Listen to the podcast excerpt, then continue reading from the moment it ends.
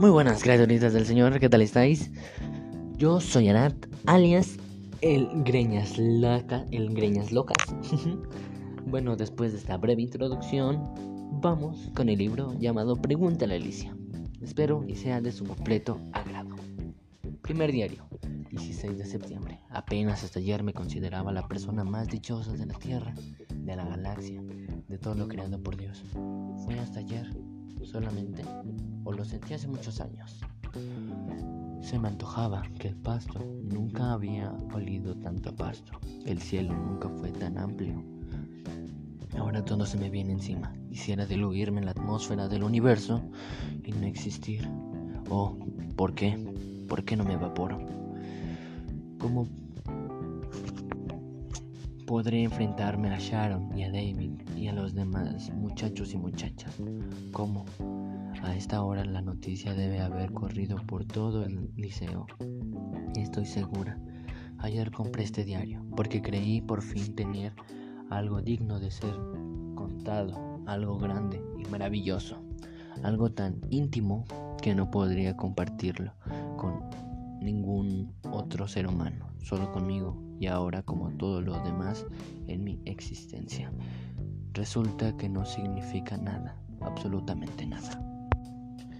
No puedo entender cómo Roger puede hacerme esto y a, mí, precisamente a mí, que lo he amado desde, desde que tengo uso de razón, que a, a pesar que esperé toda mi vida a que se dignara a mirarme. Ayer cuando me pidió salir juntos pensé que iba a morir de felicidad. Y sí, así fue. Ahora el mundo es inhóspito, gris e insensible. Mi madre anda reclamando para que limpie mi cuarto. ¿Cómo puede regañarme sin exigirme que, real, que arregle mis pies? Bueno, eso fue todo por el día de hoy. Mañana nos veremos con otra página del libro Pregúntale a Alicia. Chao, chao.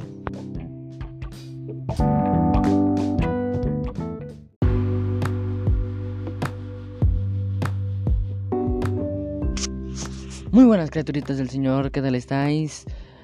Me presento, soy Arat, alias El Greñas Locas. Bueno, después de esta breve introducción, otra vez estamos con el libro Pregunta a Alicia. Espero y sea de su agrado. 17 de septiembre. Hoy el liceo ha, sido una pesadilla.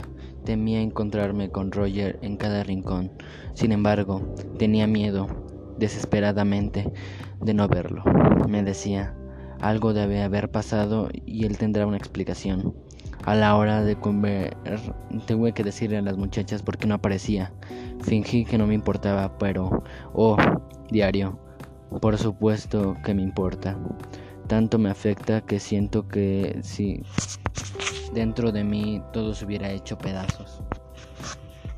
¿Cómo puedo sentirme tan miserable, sorbada, humillada, apaleada? Y hablar todavía funcionar, sonreír, concentrarme. ¿Cómo pudo hacerme esto Roger? Yo no le haría nada, daño a ninguna mosca. No podría lastimar ni física ni emocionalmente. ¿Cómo? ¿Cómo entonces puede lastimarse la gente con tanta hazaña? Incluso mis padres me tratan como si fuera una estúpida, un ser inferior y sin remedio. Me imagino que siempre defraudaré, siempre seguramente no soy la autora de lo que quiero hacer. Y bueno, hasta aquí la lectura de hoy. Espero que les haya gustado. Y nos veremos en otro episodio. Chao, chao.